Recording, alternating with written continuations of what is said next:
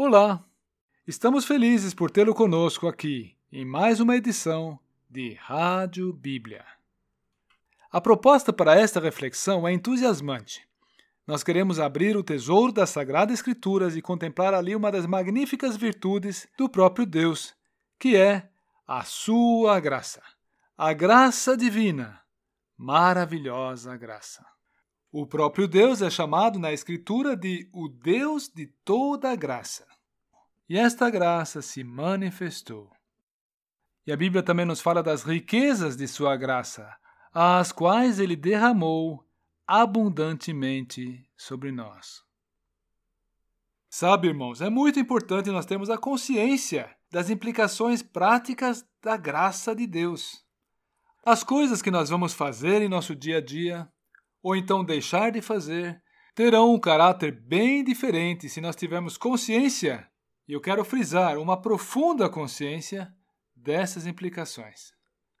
Vamos lá então conferir na Escritura três passagens que são pertinentes ao assunto. Romanos 3, versículo 24, Romanos 11, versículo 6 e Salmo 103, versículo 10. Sendo justificados gratuitamente pela sua graça. Mas se é por graça, já não é pelas obras. De outra maneira, a graça já não é graça.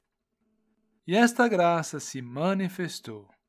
Porém, o Senhor não nos tratou segundo os nossos pecados e nem nos recompensou segundo as nossas iniquidades. Nestes versículos, nós encontramos verdades fundamentais com respeito à graça.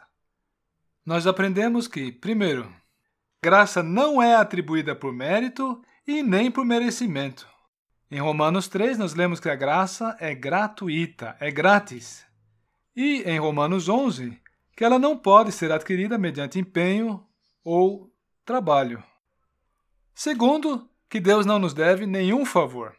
A graça não é um favor que Deus nos deve. A graça de Deus, ela é, isso sim, um dom, um presente. Um presente que nós não fizemos por merecer e que vem espontaneamente da bondade de Deus. Por fim, nós temos lido ainda o Salmo 103, versículo 7. Ali nós encontramos ainda uma terceira característica da graça, que é de que Deus não nos retribuiu conforme o que tínhamos merecido. E isso é um fato muito favorável a nós. Por quê?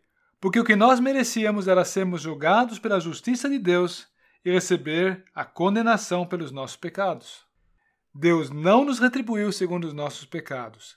Antes, em sua graça, ele nos deu o Senhor Jesus.